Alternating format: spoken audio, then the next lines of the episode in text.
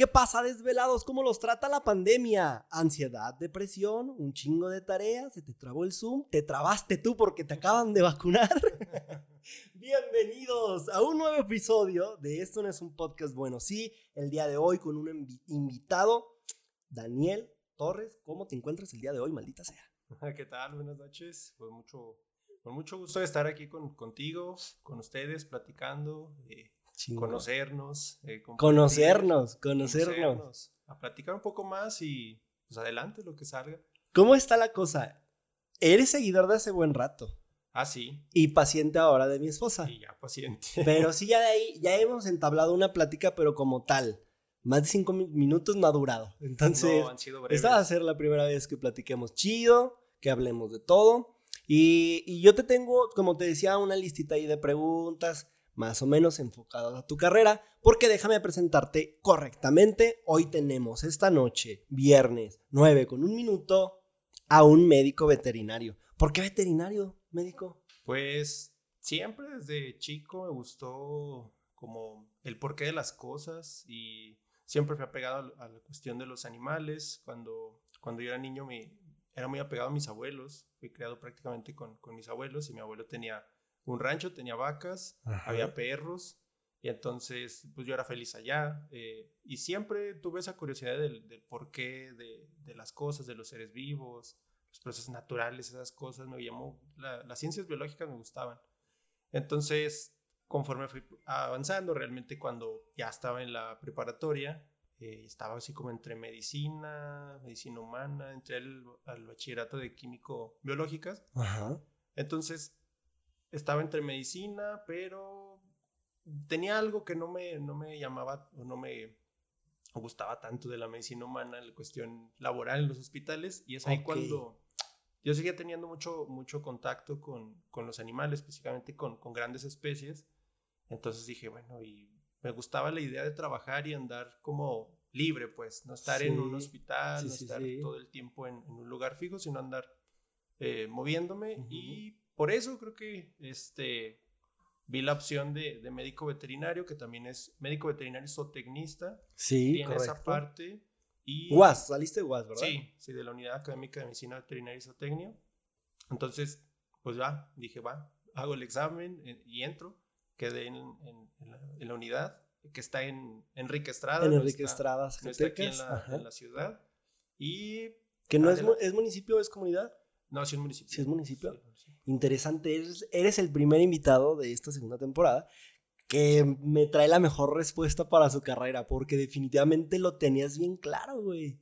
Pues está un poquillo, un poquillo. Sí, sí le pensé, sí, sí le dudé un poco, pero pues ya dije, pues. Es que, ¿sabes qué? Yo reafirmo un poco mi carrera mi carrera. Reafirmo un poco mi teoría de que todos los que están enfocados en el área de la salud o nacieron con algo, es un don, no es, es, vocación, pero, pero tenerlo claro no cualquiera. Impresionante la mera verdad. Qué chingón, pues me diste en la madre como a 10 preguntas que te tenía para que nos contaras sobre tu, sobre tu, sobre tu profesión, pero qué chingón, qué, qué respuesta tan completa. Nos cuentas que desde niño eres criado por tus abuelos y tus abuelos tenían animales para ganadería. Sí, bueno, mi abuelo tenía eh, bovinos de leche, tenía una pequeña eh, explotación de, vacas, ordeñaba y vendía leche. Prácticamente el fin para esa leche era quesos, prácticamente casi en su mayoría. Una de las preguntas que tenía era si, si tenías mascotas, quería comenzar desde niño. Y bueno, estabas en un mundo de, de vacas, de perros. Sí tuve, directamente pues eran como esos esos lazos con, con, perros que había en el rancho, pero que ahí se quedaban, pues no era como la mascota que la conocemos ahora en ah, día en casa y aquí, no. Realmente nunca tuve y no tuve perro tal cual porque mi mamá no le gustan los perros, es algo curioso. No le gustan y tuvimos, y tuvimos, recuerdo que hubo ahí un labrador en casa que se quedó poco tiempo y después lo regalaron Después tuvimos otro perro y también le sucedió lo mismo, o sea, estuvo poco tiempo en casa porque eh, como que no, mi mamá nunca, nunca aceptó tener el, perro todo el tiempo. Sí, y ahora, ahora sí, curiosamente ya le, le, nació el gusto por alguna mascota a mi mamá y, adoptó una gata. una gatita. Ok. se llama ¿Te Luna. gustan los gatos? No tanto, pero ya les empecé a agarrar cariño. ¿Tienes un animal favorito? Sí, me gustan mucho los, pues, los perros. Los perros. Y Que el día de ayer fue el día mundial del perro. sí, sí, fue- me gustan mucho. Y también los bovinos. Órale, las Las vacas. vacas. Así es. Interesante, cabrón. Qué chido. A ver, cuando comienzas a tener contacto así con los animalitos, ¿qué sentido de responsabilidad tenías tú dentro de eso? ¿O tu abuelo nada más te llevaba, mira, así se hace, así? ¿O tenías tareas? Eh, sí tenía algunas. eh, era muy niño, yo apenas me acuerdo. Ajá. Tenía la tarea de repente que, si a mi abuelo ve a tal eh, barbecho y tráete las vacas, ¿no? Esa fue de mis primeras encomiendas. ¿Cómo que se me le hace? ¿Qué, qué onda? Pues, ¿cómo? O sea, yo dije, bueno, pues te vas, agarras una, una rama, una vara, Ajá. llegas a donde están ellas, te pones en la parte de atrás y las vas como empujando hacia, hacia donde quieres que vayan. Ok. Y eso fueron de mis primeras ¿Te dio una explicación así medio rápida? ¿O ya lo habías visto tú Ya lo antes? había visto yo con Ok. él. Entonces, básicamente eso fue. Es meramente muy empírico eso de, Ujú. de, de cómo hacer ese tipo de cosas porque pues las ves, te las explican un poco, pero realmente Ajá. las ves cómo se hacen. Entonces ahora eran como tus primeras tareas Ajá. junto con los animales. Y me surge la duda de si sabías ordeñarlas. No, era muy, era muy chico yo. Lo que sí sabía era ir a pedir leche. Sí. Sí. Estaba mi abuelo ordeñando, llegaba con mi vaso y, Órale. y ya. Me daba ahí leche bronca. Sí, sí, sí, leche bronca. Ajá, Está cabrón. Por eso tu altura, Doc. yo creo. Estás cabrón. Oye, pues mira, ah, traigo muchas curiosidades mías y ahorita también vamos a pasar a algunas preguntillas que nos hicieron ahí en Instagram para ti. Ok. Y dentro de tu profesión, bueno, te decía, no pasa nada si nos desviamos y hablamos de otras cosas. Lo que quiero es que desde tu perspectiva nos cuentes finanzas, vida personal, la vida cotidiana, pero sí la onda de... de... Yo te traigo un dato. ¿Sabías tú que veterinario a domicilio es de lo más buscado en Google hoy en día? Está cabrón. Ahora, ahorita que ya estás en el mundo laboral, eso dando un poquito de contexto, ¿hace cuánto terminaste la, la carrera? Yo crecí hace dos años. Egresaste hace dos años. Sí. Y tienes apenas 25. Sí. Maldita sea, pues, ¿qué hiciste? Cuéntanos ese hack. Javi tiene 32 y apenas terminó la licenciatura, güey, por favor. Ay, cabrón. Ve, egresaste hace dos años. ¿Te pones a, a chambear desde antes cuando egresas o cuánto tiempo tienes laborando? Yo termino en, la- en julio, más o menos. Bueno, se Ujú. termina como en junio, pero ya oficialmente como en julio. Sí, papelería y todo eso. Ajá. Y posteriormente, como eso de octubre de ese mismo año, eh, me recomiendan. Yo hice mi, mi segunda estancia profesional en, en el Hospital Veterinario de Pequeñas Especies, ¿Dónde está eso? en el campus, en el campus Aquí en UAS. Zacatecas. Aquí en Órale, Zacatecas. qué chido. Y eh, una doctora de ahí me recomienda con otra colega que andaba buscando un médico para su clínica. Ok. Me recomienda, digo, bueno, ok, va, está bien. eh, y empecé a, a laborar. Duré con ella lo que restó de ese año, en octubre, y en hasta febrero aproximadamente dejó de trabajar. Después, justamente, se viene la pandemia. Ok. Y yo, precisamente para marzo, para marzo yo ya estaba, eh, pues por así decirlo, desocupado, desempleado. Ajá. Pero empecé a trabajar por mi cuenta y justamente con, con atención a domicilio.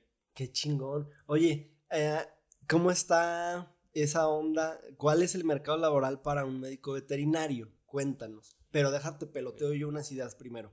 Porque acaban de abrir Petco, ¿no? Tiene, Sí. es muy reciente.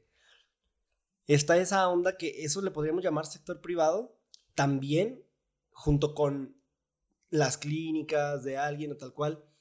O por ejemplo, me surgió una duda el otro día que fui a La Encantada. La Encantada es un, un laguito artificial que está aquí en Zacatecas y dentro de tienen un pequeño zoológico, ¿no? Así es. Entonces yo me imaginé, güey, pues ahí debe de haber uno, dos o tres médicos veterinarios de planta, ¿no? Y que el gobierno debe pagarles, imagino. Así es. De hecho, creo que hay uno.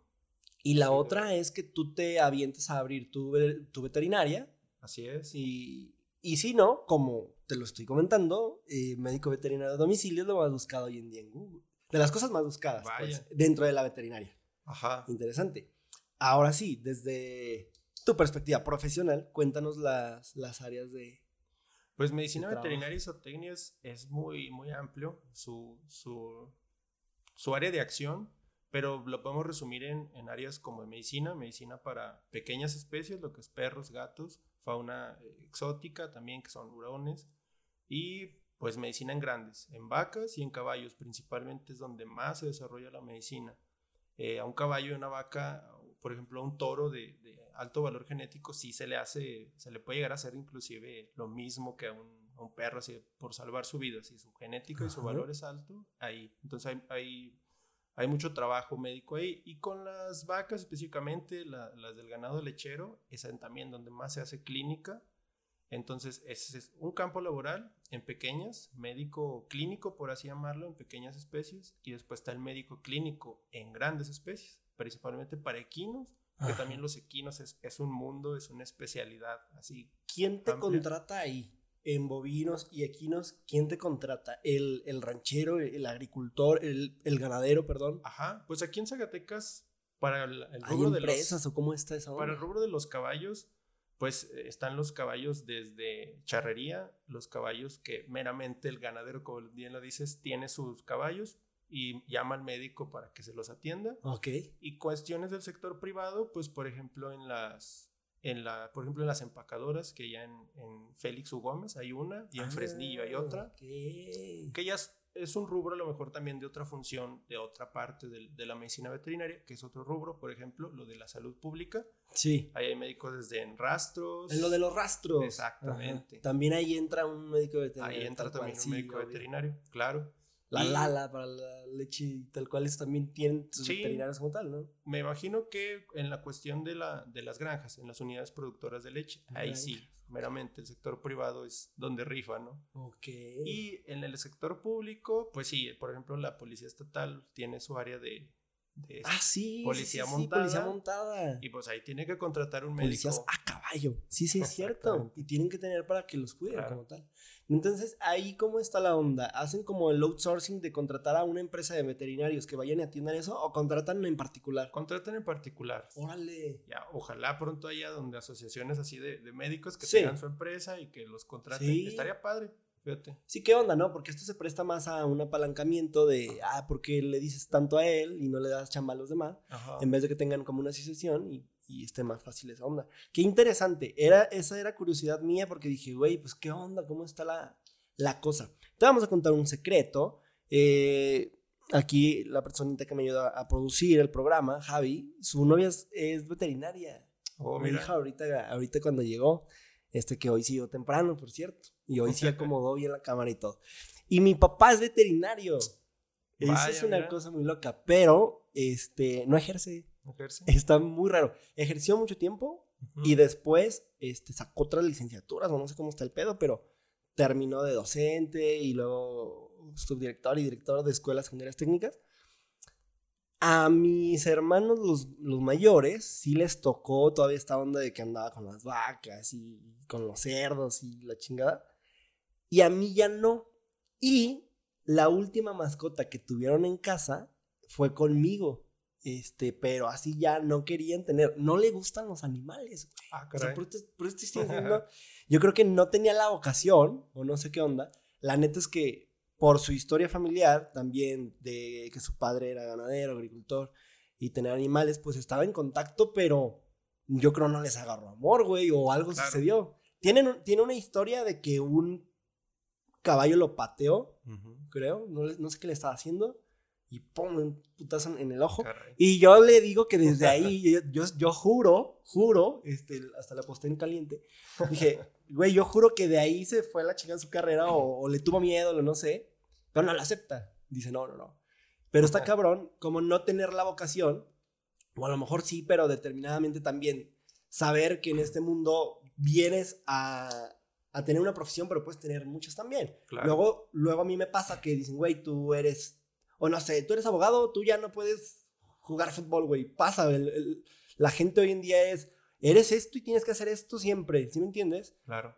Eres músico y si tocas, si te han visto tocar el piano y un día tocas la batería, no, es que tú debes tocar el piano. Y es un mundo de saber hacer muchísimas cosas. ¿Qué otra cosa te llamaba a ti la atención en cuanto a una profesión? A ver, nos dejaste claro que, que desde siempre la pensaste de médico veterinario. Nos hablas de, de medicina. ¿Hasta qué punto o hasta dónde ese deseo cambió? Pues me fui inclinando mucho ya cuando, cuando te digo que estaba en la prepa. Eh, tengo un primo, tengo primos que tienen, tienen carnicería. Entonces la parte de que vea bovinos y que yo salía al campo con ellos, íbamos al rancho, dije, ok, esto se hace como parte, ¿qué profesión la hacen? Pues un médico veterinario, también. Y por ahí, por ahí fue. Eh, después, este, fue más que nada fue el hecho de que no me veía trabajando como un doctor, medicina, por ejemplo, me llama mucho medicina humana. Eh, de hecho, cuando entré a la carrera, los primeros maestros que tenía en anatomía me llegaron a preguntar, oye, ¿por qué no estudiaste medicina humana? ¿Tienes el perfil? Y yo, sí, tengo el perfil, pero no me gustaba. Y otra cosa para agregar que también a lo mejor que coincide, a lo mejor creía yo que esa era la cuestión de tu papá, pero no, si sufrió una patada de un caballo o algún trauma con algún animal, pues sí, hay cosas que te marcan. Por ejemplo, los caballos, eh, no me dedico a ellos directamente, les tengo mucho respeto a la parte de los equinos, respeto mucho a quien, quien se dedica a eso, es una labor muy bonita, pero digo yo, no, siento que no es lo mío. Y sabes también lo que pasa con los médicos veterinarios, tenemos que tratar con gente. Y hay muchos médicos que les gusta mucho la medicina, pero no quieren el trato con la gente. Sí, qué onda, ¿verdad? No va como de acuerdo. No, y dicen, chale, esto es lidiar con la gente, es, es, platicar, estar, pues, totalmente. Y dicen, no. Y entonces tenemos buenos médicos que son muy buenos docentes. Claro. O son de hay, hay médicos, puta madre, güey. Hay médicos que son muy buenos vendedores, güey. Claro. ¿Sí? Y es como, ¿qué onda? Pero sí, claro, como lo vemos siempre en el aspecto clínico, pues como tal, un profesionista debería de estar, ah, llámese la, la, carrera que sea, debería de estar conformado por todos estos aspectos, ¿no? Diferentes de la vida cotidiana y que el mercado laboral necesita, güey. O sea, porque hay que socializar, porque hay que saber cobrar, porque hay que saber vender, porque hay que saber publicitarse, hay que saber mil y un cosas. Lo platicábamos aquí con, con otros invitados que he tenido aquí en el, en el, en el podcast.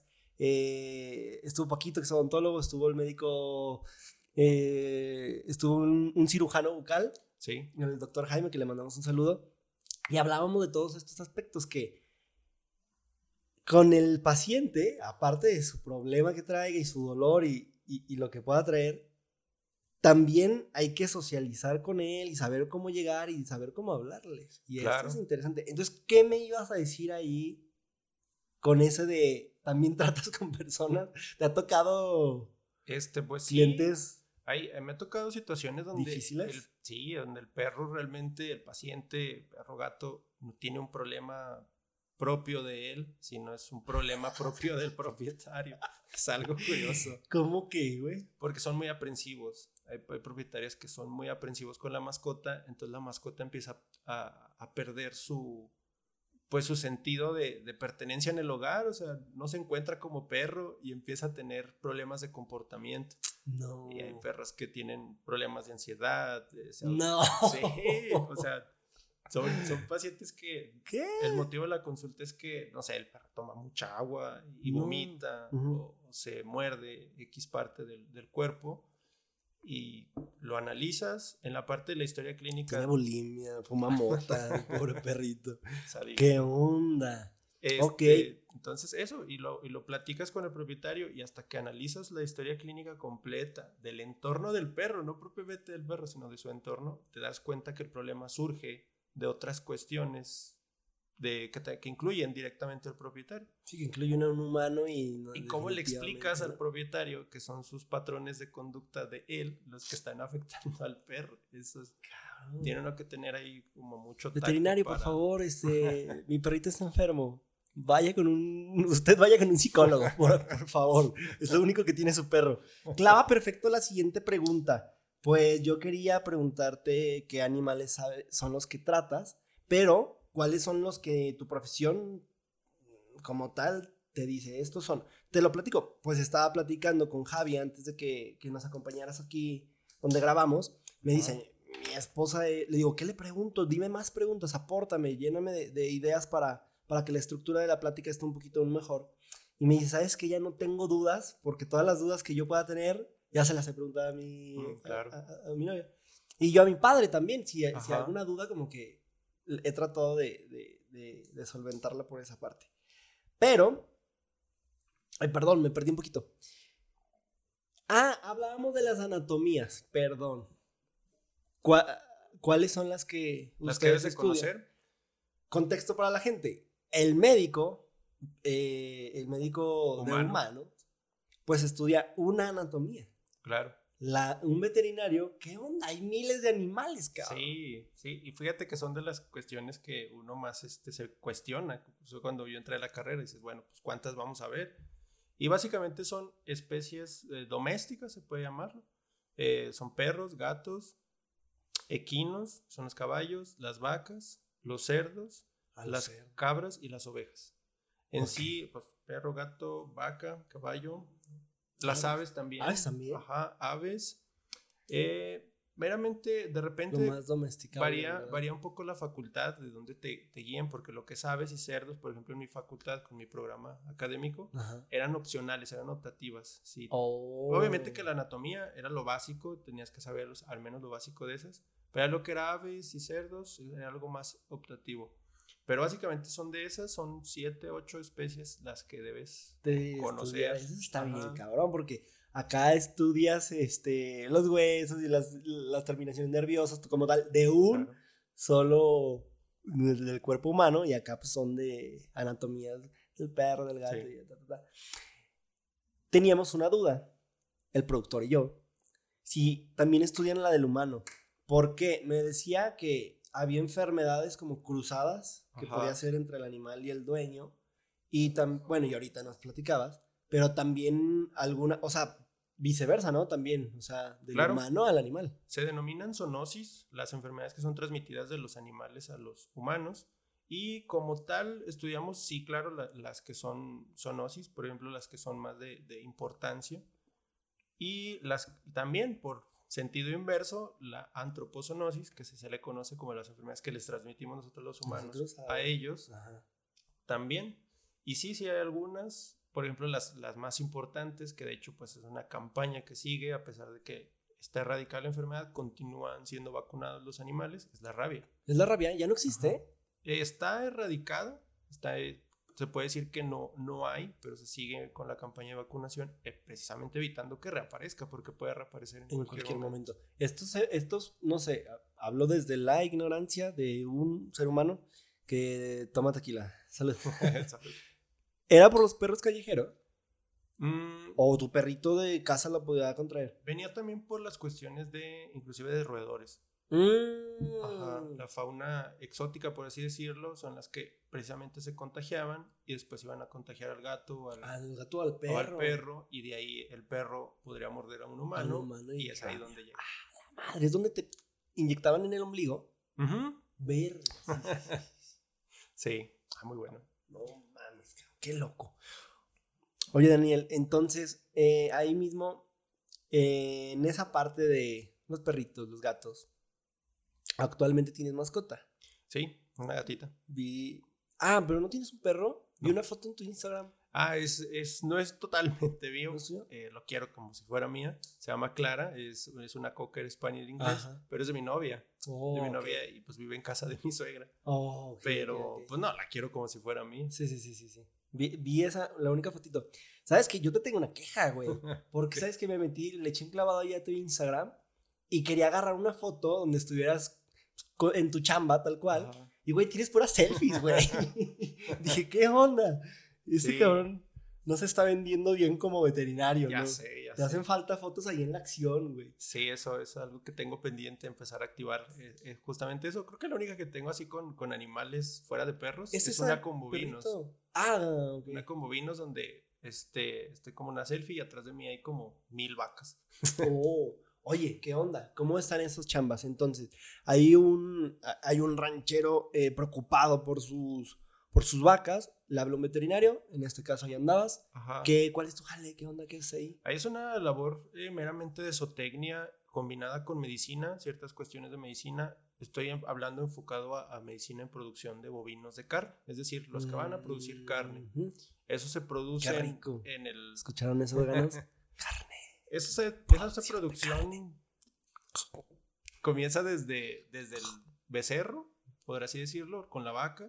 La vaca tiene el becerro, el becerro se desarrolla, crece hasta un punto en el cual ya tiene que cambiar a otro lado donde se pueda engordar para posteriormente llevar al sacrificio. Ese es como el ciclo productivo de, de, esa onda. Y es un mundo, o sea, suena bien cabrón. Sacrificio. Ok, sí, sí. Muy sabroso.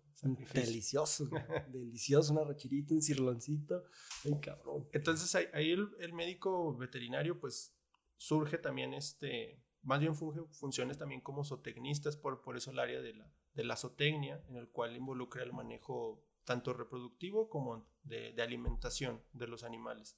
Y, a ver, es obvio que van a cuidar muchísimo sus animales porque en este caso es para un fin de hacer lana, ¿no? Eh, la cosa está en que los cuidas entonces, bueno, el proceso de, de, de, esto parte desde que están muy pequeños, que, ¿cómo los llamaste? Becerros. Los becerros. Ajá y ya vas cuidando como el crecimiento de los animales hasta que llegue a su fin como tal. Ajá. Básicamente en los ranchos, y lo decía un, un, ingeniero, porque son, también existe la otra profesión que son ingenieros o tecnistas, que decía que en un rancho lo, más importante para ellos, por ejemplo en ese rancho era la vaca. La vaca era la trabajadora, pero era también la, la dueña, la patrona, porque de ella dependía la producción de todo. Es que está en cabrón, la explotan bien duro a la vaca, porque leche, leche, este... Becerros. Los, los, becerritos también. Principalmente, ajá. ¿Cómo? Pues, por ejemplo, pues la, vaca se cría desde que nace eh, con el fin de que sea hábil reproductivamente hablando. Hablando de los bovinos de carne, porque para los bovinos de leche sí se cuida que sea eh, desde que nazca, que se le den las condiciones controladas, obviamente, cuando nacen en establos, para que sea una super vaca y produzca bien lo que tiene que producir. Obviamente que se le explota, se puede decir que se, utiliza lo que ella produce, pero se le dan las condiciones para que lo, haga. Y, para que lo haga, pues se le trata como, como una reina, pues se, le, tiene todo, una cama, su alimento, agua. Qué chingón. en espacios que son... voy a comer más a gusto, qué bueno que tienen cama. en las que son meramente producción de leche, se cuidan muchísimo esos detalles. Entonces, ahí no se puede hay controversia también en esa parte de que este, los que son animalistas, esas cuestiones, cuando no entienden, no comprenden eh, realmente cómo se le cuida a la vaca para que produzca eso, pues es, meramente lo ves y dices, se le trata mejor que ni al trabajador, vaya. Ok. Qué difícil la profesión de médico veterinario en un 2021 que la gente cuida muchísimo a sus mascotas. Yo me atrevo a decir que a veces hasta de más pero también en un 2021 que ahorita está muy cabrón lo de los veganos, está lo del ecofriendly y todo ese rollo. También está lo de los antitaurinos. Claro. Ahí yo estoy muy a favor también, eso debo comentarlo. De acuerdo. Eh, aunque es una tradición, hay familias enteras que vienen, traen esto como cultura. La cosa está en preguntarte desde el inicio qué es zootecnista. Eres MBZ, médico veterinario zootecnista. Así es. egresado de la, de la UAS, ahora BUAS, porque ya es benemérita. Así es. ¿Cómo está esa onda? Entonces, veterinario y zootecnista, ¿nos das la diferencia? Claro. Porfa. Eh, meramente médico, pues involucra toda la parte de la medicina, la farmacéutica, terapéutica de los animales. Eh, y la parte de la zootecnia nos habla de la, pues, todas las técnicas, tanto de alimentación, cuidado, manejo de los animales. No tanto, eh, por ejemplo, enfocado perros y gatos, no, es más como para las especies grandes, caballos, borregas, equino, perdón, cabras y bovinos, obviamente. Entonces ahí se involucra la parte de cómo manejarlos, cómo alimentarlos, cómo hacerlos que produzcan, cuidar eh, su bienestar en base a unas buenas instalaciones y todo ese tipo de, cosas. Es que normalmente el perro y gato estamos hablando de de una mascota. Y ya tú, e, en el aspecto de la vaca y así, que debe haber quien tenga una vaquita para tenerla, ¿no? Me imagino. Sí. es obviamente, raro verlas acá en la ciudad, pero obviamente en otras ciudades sí. Si hay como quien sus mascotas, por así llamarlo, son sus vacas, son sus cabras, son sus borregas. Qué loca. Justamente hoy vengo de, de, atender una vacuna de una, de una perrita de una señora que vive en San Jerónimo y, y, tiene dos, dos borregas ¿De mascota? Pues no se puede decir que totalmente de mascota, pero pareciera. Viven en su patio, tienen su corralito, su tejabán, les da de comer. Es que, a ver, suena bien loco y a lo, no sé, puede haber hasta incredulidad ahí, güey, pero los cerdos ya los usan de mascota. ¿sí? ah, los chiquitos, sí, sí, los mini pig. ¿Qué onda con eso?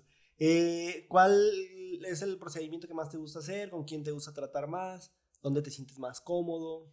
Pues fíjate que me, me gusta mucho eh, hacer esto que, que, realizo ahora, que es, por ejemplo, estar yendo de un lugar a otro, ver pacientes de diferentes circunstancias, aunque sea aquí mismo en la ciudad. Me gusta mucho eso. Y médicamente, pues lo que disfruto mucho es la, pues la, la medicina interna, por así decirlo, el diagnóstico. Me gusta mucho el, llegar a la causa del, del, problema y darle un tratamiento realmente eficaz. Eso es lo que, lo que me gusta más. ¿Qué es lo que más da chamba? Eh, lo que más. Pues sí, las, las consultas, tal cual. Oye, mi perrito está vomite y vomite. Ajá. Y ya vas, a tu casa, vas a su casa y, y lo diagnosticas. Exactamente. ¿Qué tanto has visto tú en estos dos años que tienes eh, desarrollando tu profesión ya, ya laboralmente? ¿Qué tanto has visto tú que la gente te pida? Es decir, ¿qué tanta reincidencia tienes de, algún mismo pacientito? Em, que digas, este güey o se le enferma cada rato o la neta tiene prevención en el cuidado de su mascota. Ajá, gracias a Dios han sido contados, han sido contados en los cuales tienen esa reincidencia por el mismo problema. ah, ok. No, no, no te digo por el mismo problema, pero sí, más bien te dejo la pregunta en qué tanto has notado que la gente está al cuidado de sus mascotas en estos dos años. Fíjate que gracias a Dios me ha tocado que casi todos, o sea, prácticamente un 98% de los propietarios que atiendo cuidan bien de sus mascotas. Hay otros que pues francamente porque lo ignoraban o no sabían, hacían cosas que realmente no eran benéficas para ellos, que después cuando uno se los explica amablemente dicen, bueno, pues ya no lo haré. Pero gracias a Dios, todos, todos han tenido buenos propietarios. En estos dos años, los propietarios que ya tengas como lista de pacientes, Mm, ¿Ya te han tocado llegar nada más a una consulta de, de chequeo, por ejemplo? Sí. Sí. Sí, uno.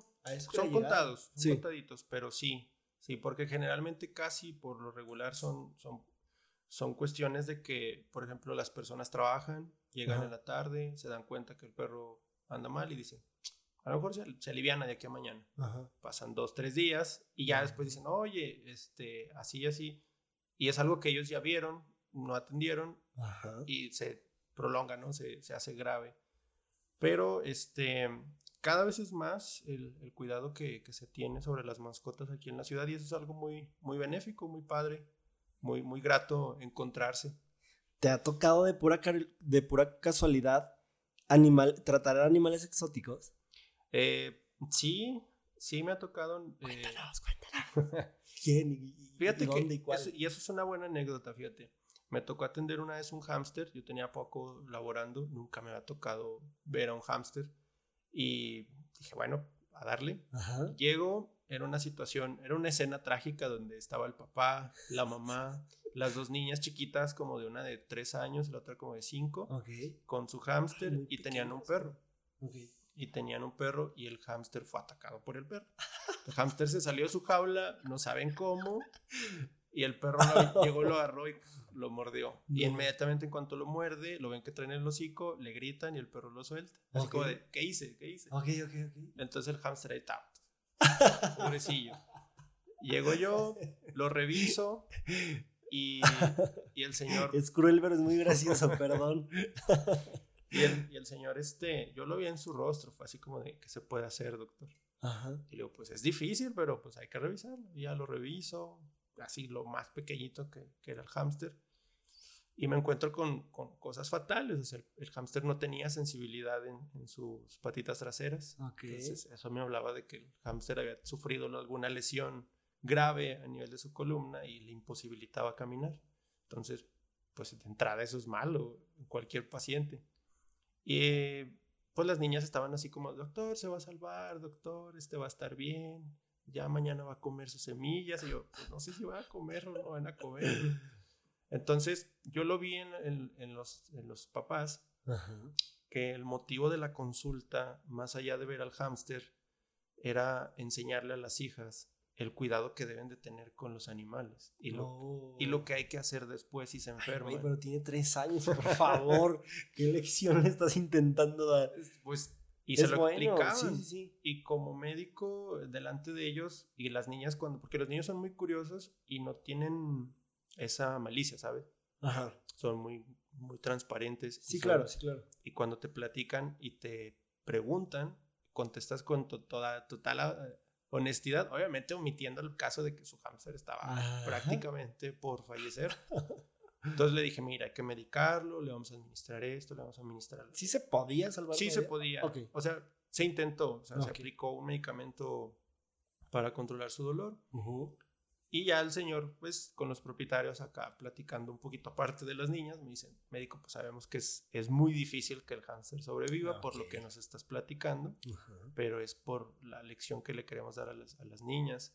Y ya, completamente dije, ya lo sabía, pues, aquí estamos. pero tú llegas a hacer tu chamba. Ajá, entonces ahí te das cuenta de que la conciencia en el cuidado de las mascotas está y, y va en auge, y eso es algo positivo, porque cuando yo inicié en la carrera, era algo que los que estaban adelante de mí te platicaban que no era tanto, pues, o sea, los propietarios eran así como de, ah, el perro tiene esto. Ah, es que esa es muchísima diferencia para determinar el gusto por la vida, güey. O sea, bien, me parece, no estoy muy seguro de lo que voy a decir a continuación, pero me parece que lo, las, estas personas que tienen problemas mentales muy fuertes y que son luego asesinos, empiezan con animales. Y es como, eh, no sé si ustedes se den cuenta, pero en el cómo trata un humano a las mascotas está como, si te, habla de muchas cosas. Sí, totalmente. Y, el amor que se, la empatía que se tiene y todo, y habla del amor por la vida, hasta con las plantas, ¿me entiendes? Claro. Yo tengo un hijo en la actualidad y, y, no tengo una mascotita, pero sí, al menos con las plantas, por ejemplo, con la naturaleza, pues que entienda el entorno y que no se pueden arrancar las plantas por, por tu puto gusto, ¿sí me entiendes? Ahora con un animalito, pues, ¿qué, qué, qué onda? Y entiendo en parte la edad, pues muy pequeña, tres años y cinco años, ¿dices? Sí, son chiquitas. Y el intento de esta lección, pues, me imagino son cosas que marcan para siempre, güey. Y, y, son como, dan pauta, o sea, esa lección que le intentaban dar va a dar pauta de, de cómo es la vida. Esos animales exóticos yo sí tenía eh, mucha curiosidad personal, porque si de pronto la gente sorprende, ¿no? Claro. Allá me tocó estar un ratito por, por Puerto Vallarta, eh, viví un ratito por allá, y güey, venden changuitos, güey. Venden changuitos, me dijo, a mí me tocó verlo con mis propios ojos. Venden changuitos y, y está bien cabrón, o sea, así en carretera. Ajá. En carretera así donde, donde ya ves que para zonas de playa están estos lugares que venden cocos y que venden recuerditos ya para cuando te vas y saquitos de, de sal de, mar y así. Y lo recuerdo muy bien, lo recuerdo muy claro. En estas zonas, pues hay, eh, aunque sea carretera, hay topes que te hacen frenar para entrar a estos lugarcitos donde venden cocos, a orilla de carretera. Y estaba un costeño con un changuito aquí, güey. 15 mil pesos costaba el changuito.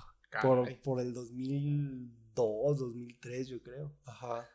Quizá más, 2006 a lo mejor. Pero lo recuerdo muy bien. Y no dudo que, que eh, aquí en la ciudad pueda haber quien tenga alguna mascota rara, extraña. Cuando todavía el, esta tienda famosa que estaba en galerías. ¿Mascota? Mascota. Ajá. Cuando todavía vendía mascotas. Vendían luego. ¿qué, ¿Qué era lo más raro que te tocó ver? Mm, aves. Había unas aves que eran pues muy, muy exóticas. exóticas? Sí, que sobre todo que se dudaba si realmente eran, o sea, no estaban en peligro de extinción, no estuvieran amenazadas. Se dudaba, pues no había una fuente oficial que nos dijera si sí o si no, y las vendían así indiscriminadamente. Sí, sí, como de, mm, los camaleones, iguanas, ¿eso qué onda? ¿También es muy raro, no debe ser o qué? Pues las tortugas, la verdad desconozco un poco, pero por ejemplo las tortugas de, tierra, eh, las chiquitas que te venden y después se hacen grandotas, hay algunas que, que sí son fauna nativa y que están en peligro, sobre todo aquí en Zacatecas sí hay, ¿Peligro de extinción? No sé si realmente en peligro, pero sí han sido muy amenazadas porque hemos invadido muchísimo su, su hábitat. Sí o, sea, sí, o sea, definitivamente no es algo que puedas tener en casa, ¿sí me explico? De, de, de, alguno de estos animales no te ha tocado atender? Eh, no, pero fíjate que sí tuve, tuve una, una, tortuga que nos encontramos justamente en, en, el rancho de mis abuelos, en la presa, porque el rancho tenía una presa. Nos la encontramos pequeña, nos la llevamos a la casa. En la casa, pues era una casa, son de esas casas, hecho aquí cerca, hay un huerto grande. Entonces de repente la tortuga se perdió. Y ya después mi abuelo nos dijo que la tortuga se había enterrado, que se enterró. Oh. Y en tiempos de lluvia la volvimos a ver. Salió y era una señora tortuga. no mames. Y nosotros. No mames. Impresionante. Sí, y lo que hicimos con ella fue la tratamos de reincorporar a su hábitat. La dejamos allá. Nosotros creímos que ya habíamos cumplido la misión volvemos al año siguiente y nos encontramos su caparazón. Y, y éramos, oh. éramos unos niños, pero eso me, me dejó una lección de que, que, le hicimos a esa tortuga y ahora en retrospectiva, pues la sacamos de su hábitat. ella no, no, era de, de, esa zona, después la regresamos y la tortuga no sabía cómo ni siquiera defenderse, quizás. Órale. ¡Qué loco! historias. Esa sí, sabía que podía traer unas buenas anécdotas, esa preguntita. Y ahorita sí quiero que a tu consideración nos cuentes anécdotas, experiencias, algo que, te haya pasado chistoso, grave, feliz, no sé. Pues ahorita tus mejores experiencias. Ahorita la profesión eh, es algo chistoso, pero es algo muy serio en el trasfondo, pero es algo gracioso cuando te lo, te lo preguntan o te lo platican los propietarios. Y, va a servir también como para aclararles. La, la cuestión de que te dicen, doctor, este, tengo una perrita, pero fíjate que eh, ya tuvo su segundo celo, pero queremos cruzarla porque dicen que si no las cruzamos, este, eh, les hace daño. Y yo me quedo así como de, mm, ok. Y con los perros igual, el, el mismo escenario, pero con el perro. No, es que queremos que se dé un gustito y que tenga perros y que esté aquello, que disfrute, antes de que ya no sepa qué es aquello. Y tú quedas como, Queremos que que vaya. ¿Qué? Que vaya y disfrute. Y son cosas que, que, te lo dicen con mucha seriedad, pues, o sea, no, es así como que le estén. A ver, yo estoy igual, ¿eh? Yo estoy igual, quiero que nos digas qué onda. Y, y realmente les digo, les digo, no, mire, la realidad es que los perros en sí, o sea, tienen el instinto dictado por hormonas, o sea, llegan a la pubertad, desarrollan sexualmente su aparato reproductor, empiezan a, a liberar hormonas y es ahí cuando tienen comportamientos reproductivos. Pero el perro no, no necesita eso indispensablemente para, para poder seguir viviendo. Claro, ¿no? Al contrario, por ejemplo, a las perritas, entre más jóvenes se esterilicen, mejor, porque prevenimos que, que les surjan después, con, con el tiempo, eh, tanto tumores en glándulas mamarias como una infección intrauterina que se denomina piometra, en, en los cuales se vuelven urgencias. Las perritas desarrollan una, una infección por desajustes hormonales en los cuales puede llegar a, al quirófano el perro y puede llegar inclusive a perder la vida si no es tratado a tiempo. Con los machos es un poquito menos común, pero sucede en los cuales desarrollan también tumores prostáticos o tumores en, en, en sus gónadas, en sus testículos. Entonces, entre más se esterilicen, mejor. Y pues también por la parte de la sobrepoblación canina y felina y la situación de calle que padecen estos perros, sí lo mejor que puedes hacer por tu mascota es, esterilizarlos. Ahí va una pregunta que hicieron ahí en Instagram. Les invito a, todos los que escuchan el podcast que estén pendientes de las redes sociales, mucho más de Instagram, porque ahí, conforme vamos haciendo la lista de los invitados, les saco una pequeña sección de preguntas para que ustedes dejen alguna pregunta que quieran hacerle al invitado de acuerdo a la profesión o de acuerdo al invitado que sea, no importa. Pero mira que clava perfecto una, una pregunta que, que era de el primer invitado que tuve, Paquito, es odontólogo, tiene una perrita de 2.7 años. Ok. Que la pregunta de él es que si era conveniente eh, esterilizar a su perrita porque era virgen la perrita. Ok.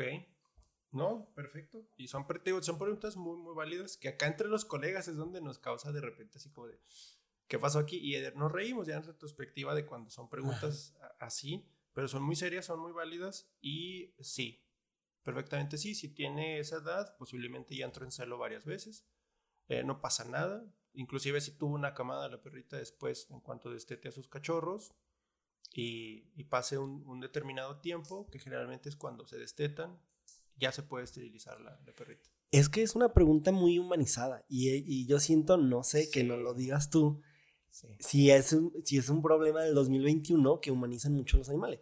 La cosa está ahí y, a lo mejor para ti que es pan cada, para ti que es pan de cada día todo eso, pues causa esta, sí, pues, saca onda, ¿no? Como... Pero yo, yo, yo, que no sé mucho de animales, pero la pregunta se me hizo como, pues también sentí que sería algo que yo preguntaría. ¿Por qué? Porque a lo mejor, voy a suponer, quieren darle la mejor felicidad al su perrito y como que dice, güey, es virgen, no puede morir así, ¿qué onda? Sí, todo, y todo parte de ahí, exacto, diste en el clavo, así en la parte de la humanización. Sí. Sí es algo que se está viviendo porque lo que sucede en el peor de los casos es que le quitamos la identidad a los, a los perros de, de que son perros. Entonces los empezamos a tratar como, como humanos y el perro llega un momento, no todos, porque obviamente una cosa es lo que digamos, así como de que les hables con mucho, mucho afecto, que el perro te entiende la forma en lo que se lo estás diciendo y el tono, más no las palabras en sí.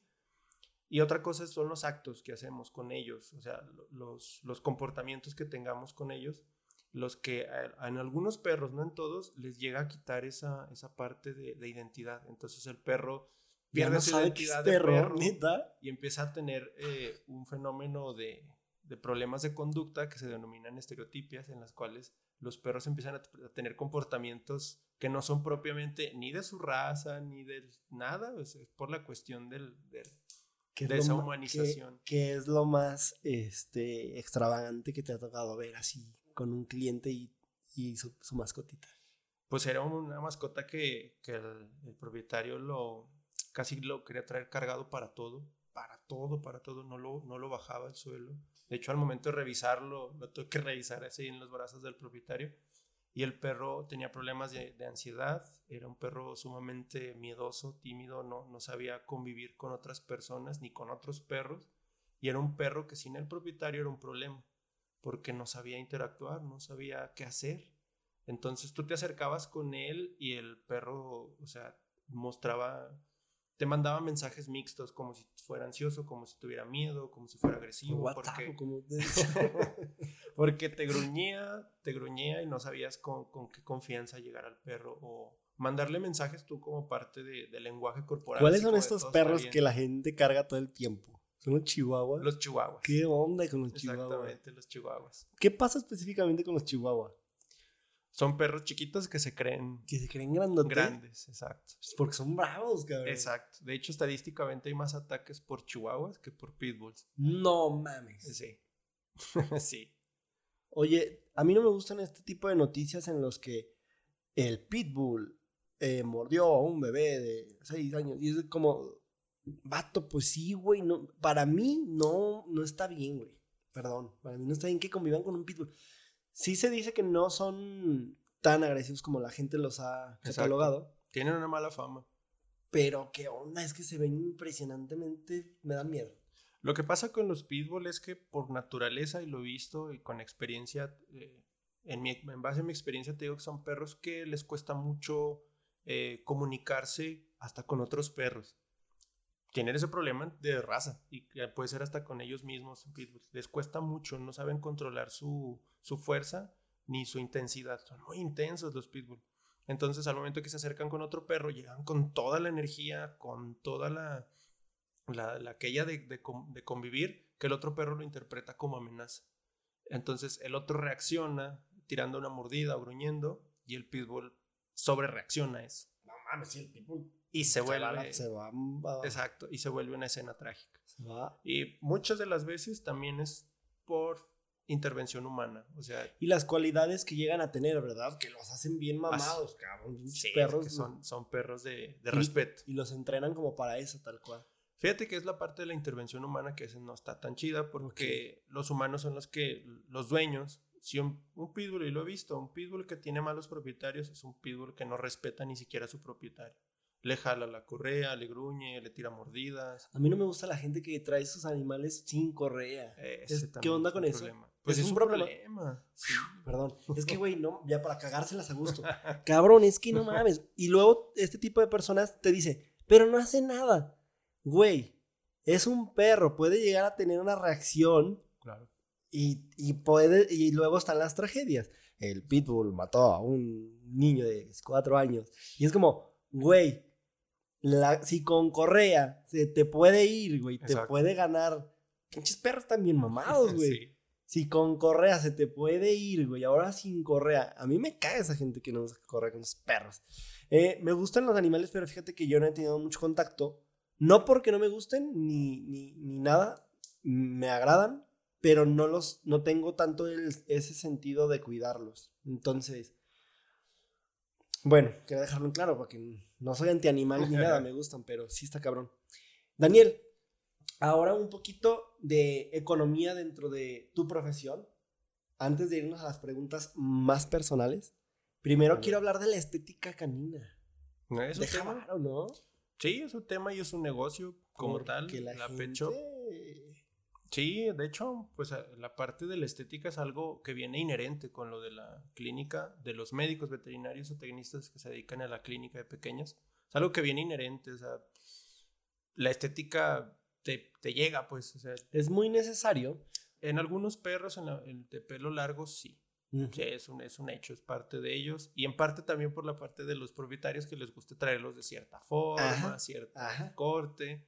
Pero es algo que, pues, tú recibes en un mes, puedes recibir al paciente hasta dos veces por estética, pero no por consulta. Es algo, sí, es algo curioso. pues pasa yo creo que como con los humanos, claro. Así es, porque que limpieza de, de, oídos o baño es casi lo... y corte de uñas es como lo más lo más pedido, lo más solicitado. Porque ahí tienes a las viejas poniéndose tetas, güey, pero traen la boca horrible, güey, o no sé, cabrón. Sí, sí. Está cabrón. Yo te preguntaba lo de la estética, porque de hecho hubo un seguidor que me escribió y me dijo, güey, yo, yo hago corte de, de, pelo de los animales.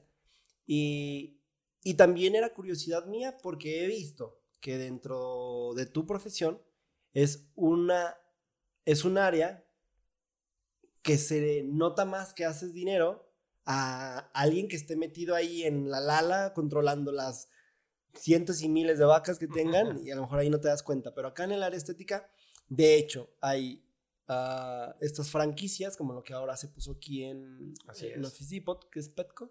Es Petco, es justamente una... y lo que más te muestran, o sea, lo que te muestran ella eh, son sus, sus áreas para corte de pelo, para los cabellos. Así es. Para los, para los animales. ¿Esto te lo enseñan en la carrera? No. Ah.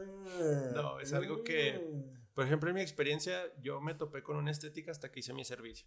Y lo hice en una oh. clínica.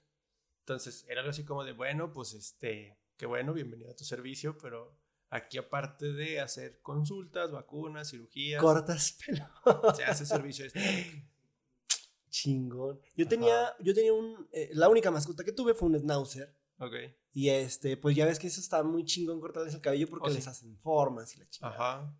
No sé si a los demás perritos les hagan eso. Sí, Hay, hay, cortes para, dependiendo la raza. Dependiendo de la raza, ajá. Así es. No todos los perros, a todos los perros se les corta el pelo, cabe aclararlo, decirles, por ejemplo, perros que de por naturaleza tienen el pelo largo, llámese husky, pastores alemanes, no se les corta el pelo. No se les corta, ¿por qué? Porque no, es, su, es su, su, naturaleza, es su manto. ¿Pasa algo? Para, sí, es que el pelo en sí les, les protege de frío. inclusive hasta del calor. El, el, pelo les ayuda a termorregularse, que no les llegue el calor tan intenso.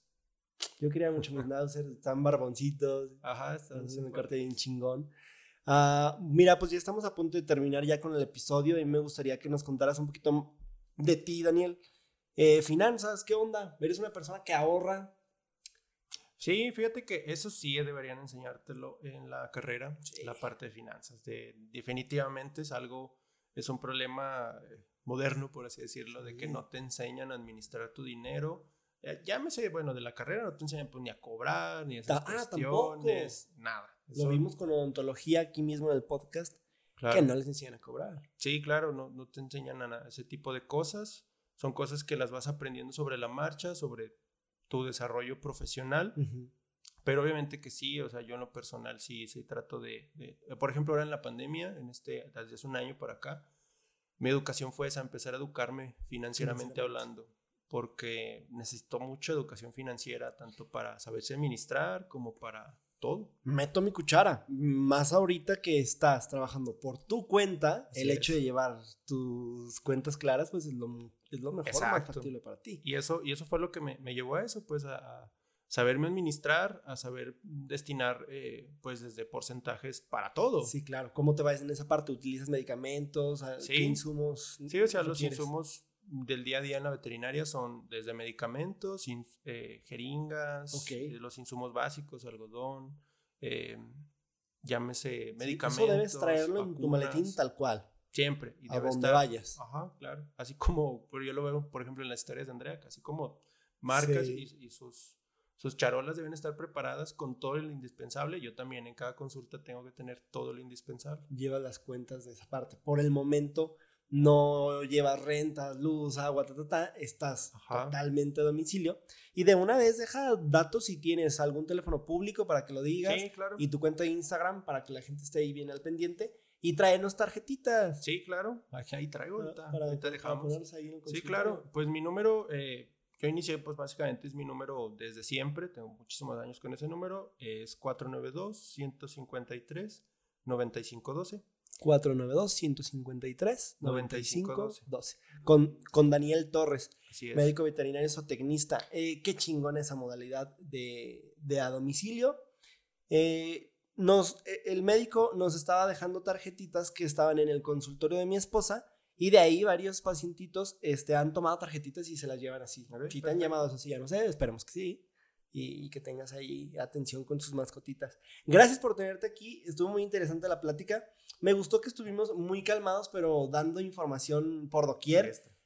La lista de preguntitas eran muchísimas curiosidades mías y que la gente también entienda un poquito, te tomo a ti como demuestra, para que la gente entienda que queremos pasarla a gusto, queremos pasarla tranqui, que me enfoco mucho en el invitado y trato de tener una muy buena conversación que si existe la posibilidad de que les deje algo a ustedes, genial. Gracias por estar aquí conectados y por disfrutar de los episodios en vivo. Nos vemos todos los lunes y los viernes a las 9 con un minuto de la noche aquí por mi cuenta de Instagram. Si me hacen el paro de ir también a la cuenta alterna que es arroba esto no es un podcast bueno, sí, vayan y síganlo que nos sirve como, como una cuenta ahí de respaldo y también recuerden que los episodios también ya se están subiendo a Spotify, un día después de que ustedes vean esto en vivo. Gracias, nos vemos. Gracias, Daniel. Poca madre, estamos ahí en contacto y al pendiente y sigue echando huevos allá a tu carrera. Cuídate mucho, gente, cuídense, que estén muy bien. Nos vemos.